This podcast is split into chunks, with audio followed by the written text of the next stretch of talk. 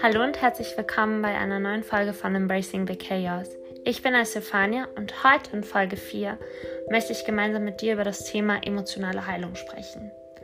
Was dahinter steckt, welche Phasen wir dabei durchleben und welchen Einfluss sie auf uns haben. Ich freue mich, dass du wieder dabei bist. Lass uns beginnen.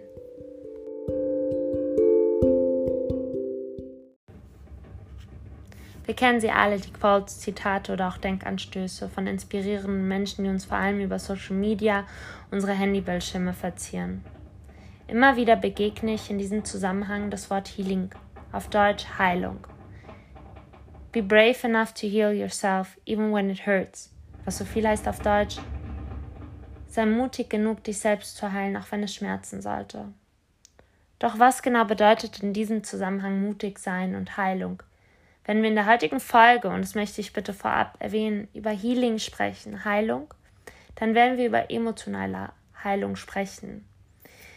Das heißt, emotional wird ja oftmals gesellschaftlich sehr negativ konnotiert. Das heißt, oftmals weiblich zugesprochen, wenn eine Frau ist grundsätzlich emotional und wenn sie emotional ähm, reagiert, dann ist sie hysterisch.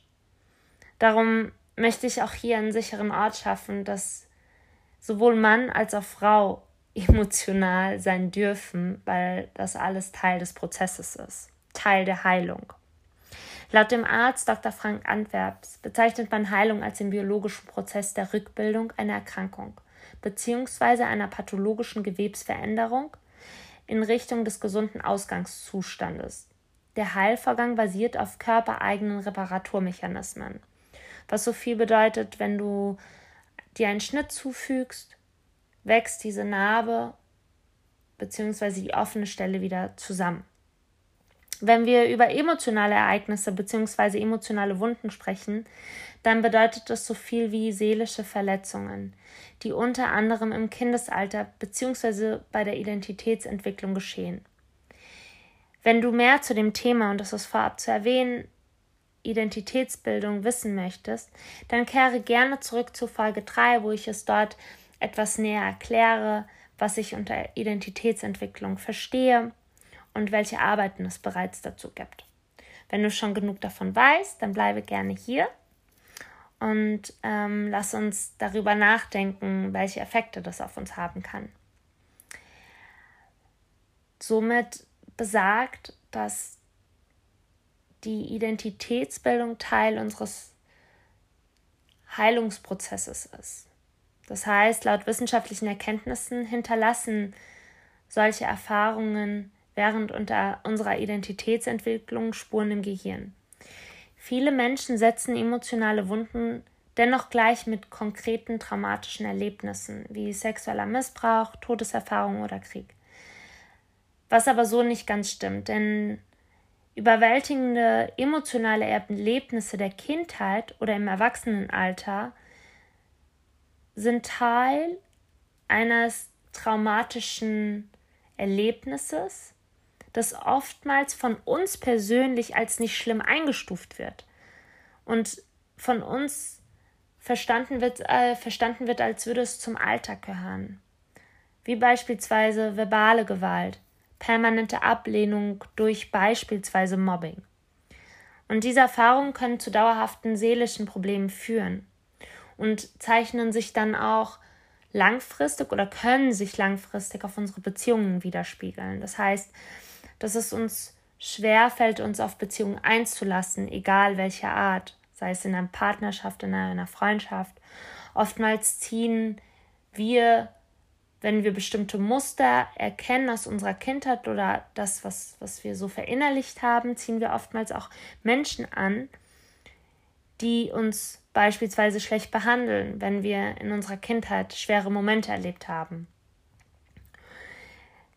Oftmals berichten auch Menschen, die unter emotionalen Wunden leiden, dass sie keine wirkliche Nähe aushalten, sehr wenig Frustration zulassen und Konflikte sehr schlecht lösen können.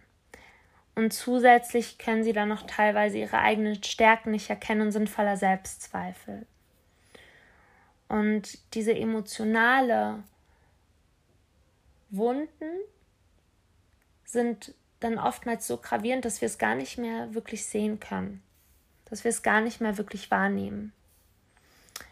Dabei erkennen wir, dass diese seelische, dass diese seelischen Wunden uns auch nicht nur psychisch beeinflussen, sondern auch physisch. Das heißt, wir essen dann weniger oder essen viel zu viel. Wir sind lustlos und möchten uns dann teilweise wenig körperlich betätigen oder betätigen uns dann viel zu viel. Und diese Zustände können uns und unsere Umgebung beeinflussen. Sowohl Naturheilkunde und Wissenschaft weisen eine gleiche Meinung so sogar darauf auf, dass Körper und Geist keinesfalls zu trennen sind.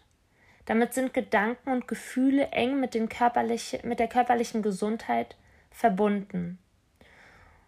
Und dieser Annahme zufolge beschreibt das Grundprinzip des Themas Selbstheilung.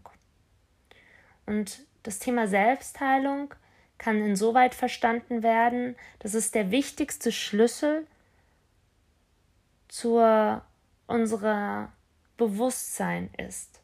Das heißt, die emotionale Selbstheilung liegt in unserem Bewusstsein. Wenn wir sagen, dass physisch und psychisch sowohl Geist und Körper so nah aneinander verbunden ist, liegt der Schlüssel letztendlich nur in uns. Das klingt an sich ja ziemlich spannend.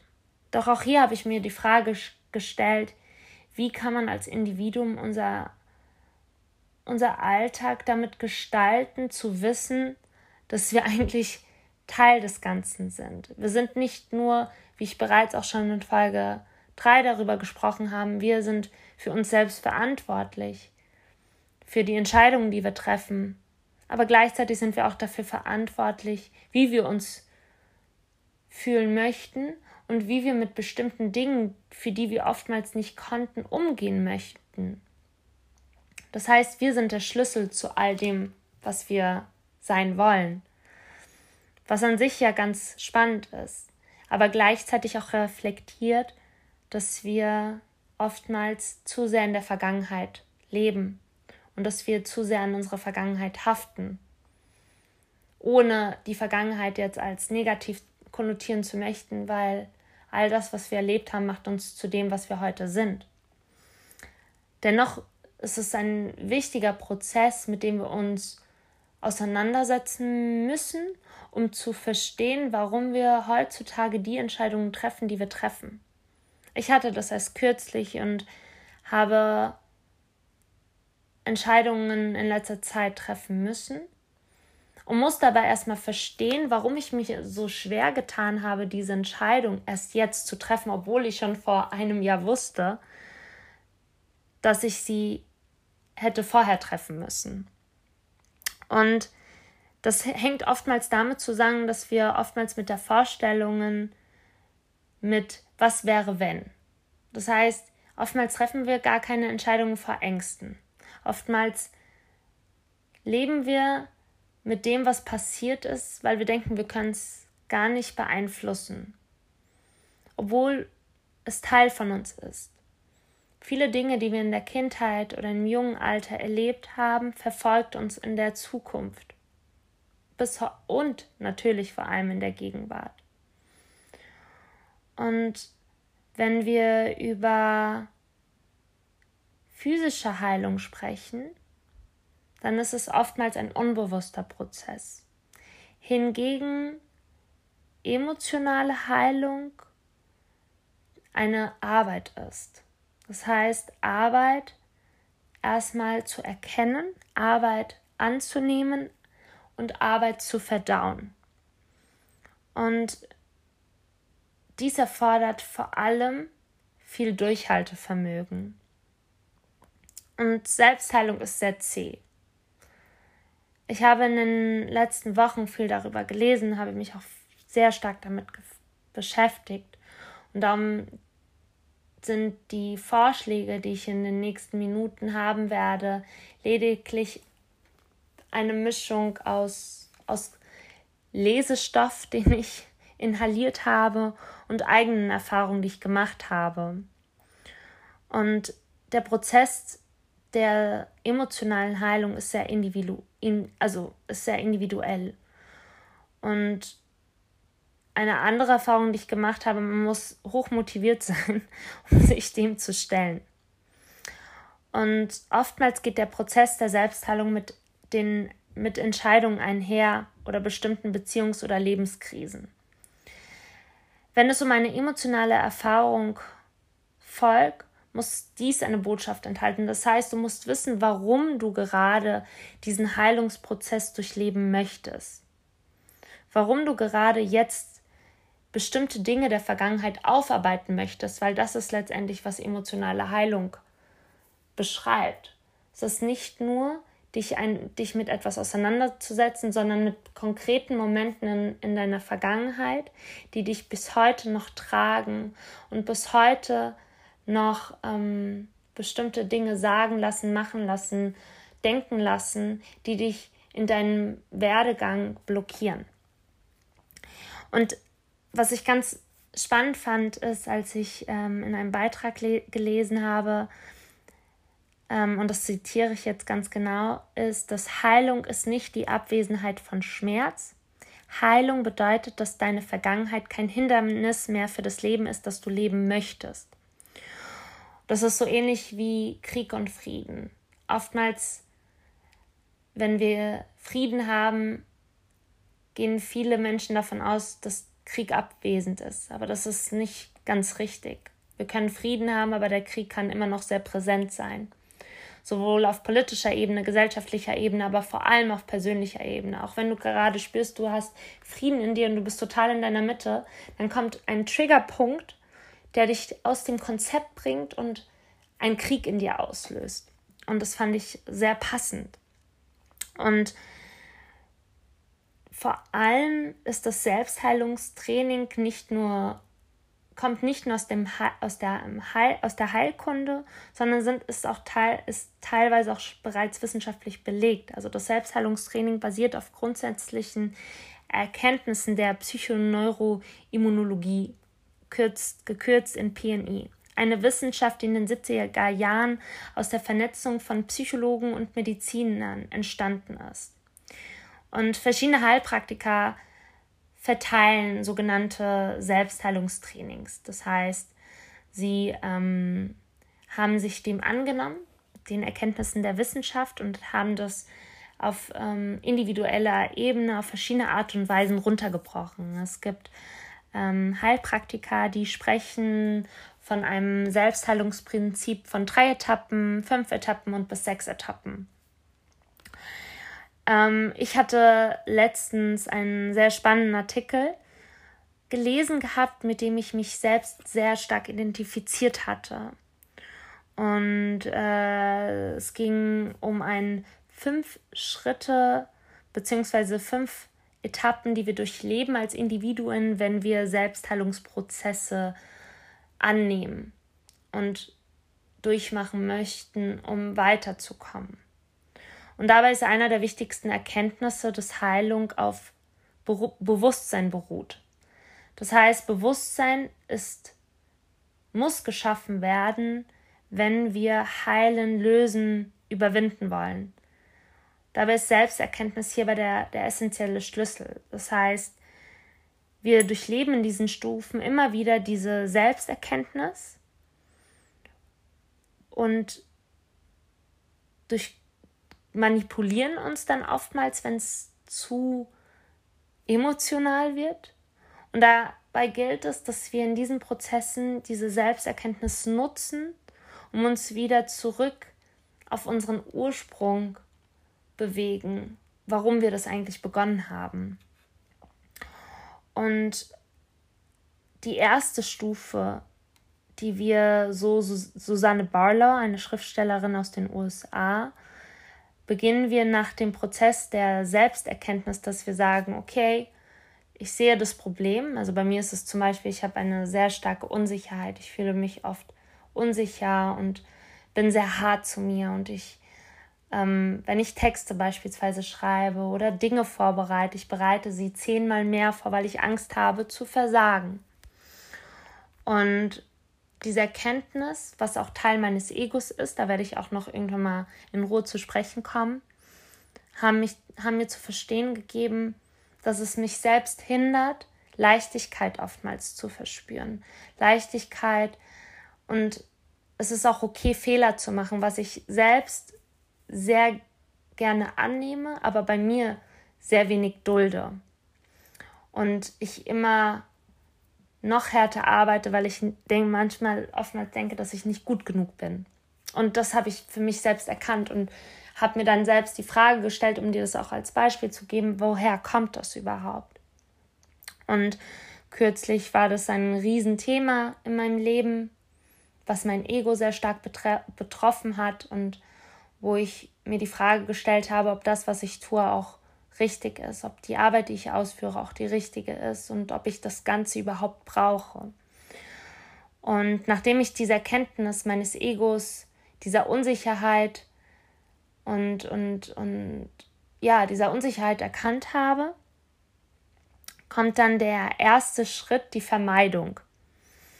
Das heißt, nach diesem fünf Etappenschritt nach Susanne Barlow beginnen wir mit Vermeidung. Das heißt, wir beginnen Themen zu vermeiden auf der Arbeit beispielsweise, dass wir merken, wir werden unkonzentrierter. Wir sind auf der Arbeit, aber werden unkonzentrierter. Wir unsere Gedanken schweifen ab oder wenn du in einer Beziehung steckst, wo du schon seit langem weißt, dass du die eigentlich nicht mehr möchtest, du eigentlich nicht mehr die Zeit beispielsweise mit deinem Partner verbringen möchtest oder mit in der Freundschaft, wenn du siehst, die Freundschaft ist nicht mehr das, was es mal war, beispielsweise. Und du rufst diese Person nicht mehr so gerne an wie früher. Das ist eine Art von Vermeiden des Problems, weil wir unbewusst schon erkennen, hm, da ist irgendwas, aber wir vermeiden das. Und da tritt das Bewusstsein auf, wo wir sagen, oh, ich erkenne gerade, dass ich diesen Menschen, dieser, diese Situation vermeide. Und jetzt geht es an dir die Konfrontation. Und es war ganz witzig, als ich mich jetzt mit dem Thema damit befasst habe, fand ich es sehr passend zu meiner vorherigen Folge, wo es dann heißt, okay, du selbst entscheidest, möchtest du auf diesen Zug aufspringen und möchtest du herausbekommen, so eine Art Sherlock Holmes, warum du gerade so reagierst, warum du diese Situation vermeidest. Und Susanne Berle beschreibt die zweite Stufe, die Konfrontation. Das bedeutet jetzt nicht, dass du in einen Konflikt treten musst, beispielsweise mit der Person oder mit deinem Arbeitgeber, sondern es ist stattdessen eine Konfrontation mit dem emotionalen Thema. Das heißt, woher kommt es, dass du beispielsweise dich unglücklich gerade in deinem Job fühlst? Hast du diesen Job nur, weil du Geld verdienen möchtest oder hast du, weil du deine Leidenschaft nachgehst? Oder bist du mit diesen Menschen nur zusammen, weil du Angst hast, niemanden Neues kennenzulernen? Oder warum bist du mit dieser Person? Und oftmals, und ich möchte jetzt keine konkrete Prozentzahl nennen, weil ich sie auch nicht wirklich weiß, aber oftmals bleiben wir bei dieser Etappe oder bei dieser Stufe mit der Konfrontation, weil wir keine Entscheidung treffen möchten. Und hier wieder die Frage, bist du bereit, auf diesen Zug zu springen oder nicht? So muss man sich den Prozess der emotionalen Selbstheilung stellen. Bist du jetzt bei Stufe 2 der Konfrontation bereit, auf den Zug zu springen? Wenn du bereit bist, dann lauf nicht weg. Du musst bereit sein, wahrzunehmen. Du musst bereit sein, dich damit konfrontieren zu wollen. Und du musst bereit sein, dir die Frage zu stellen, woher kommt dieses Denken.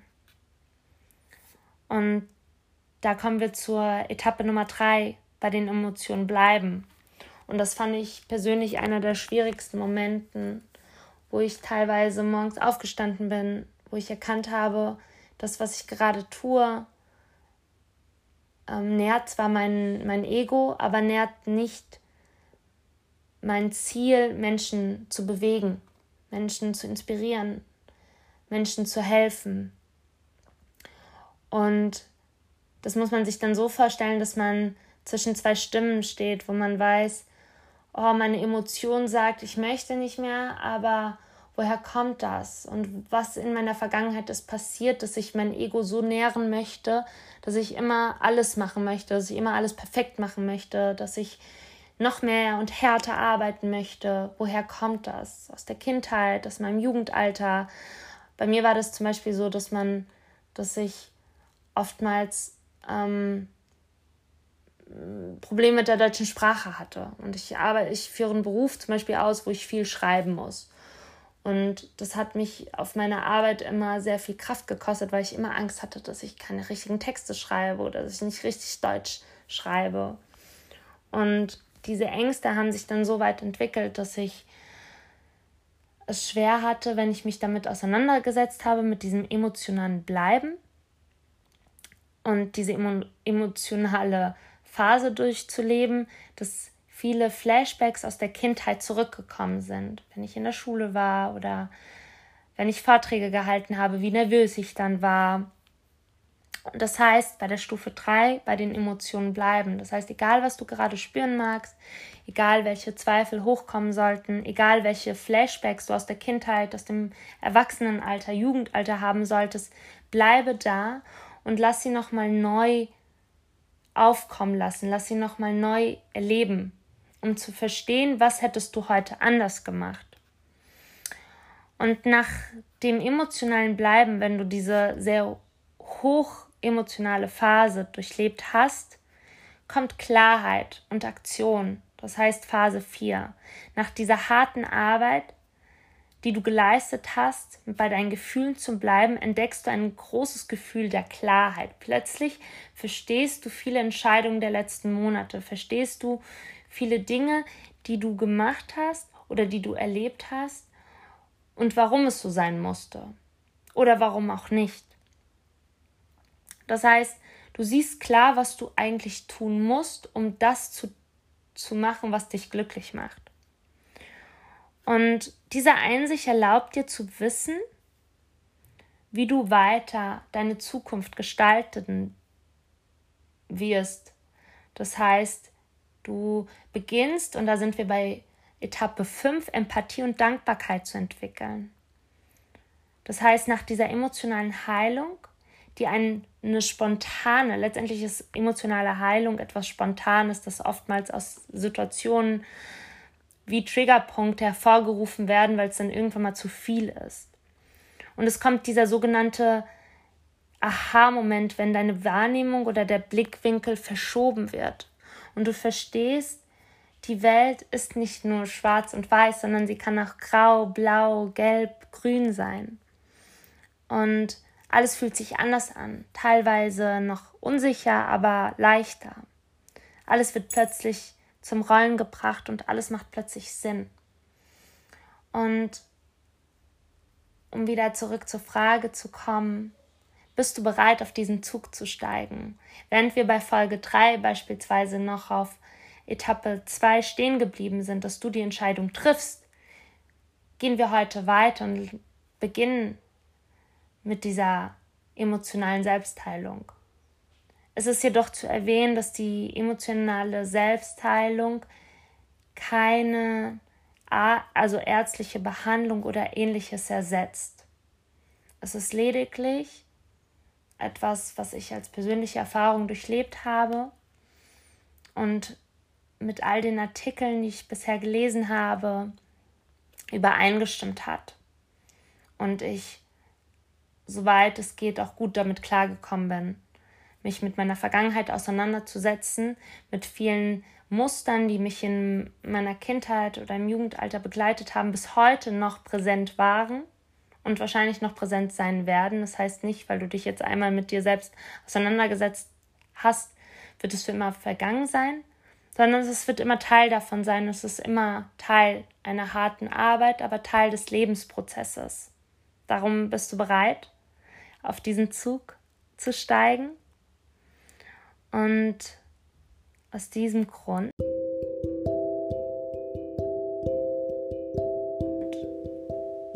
freue ich mich, dass du heute wieder dabei warst.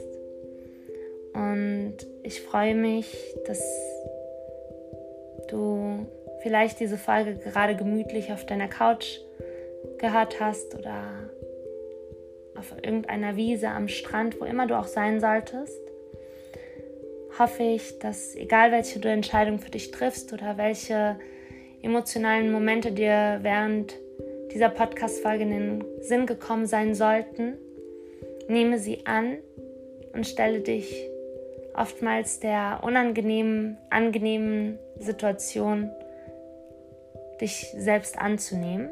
Aus dem Grund, stay safe, safe and full of light. Ich freue mich, dass du wieder dabei warst und bis zum nächsten Mal.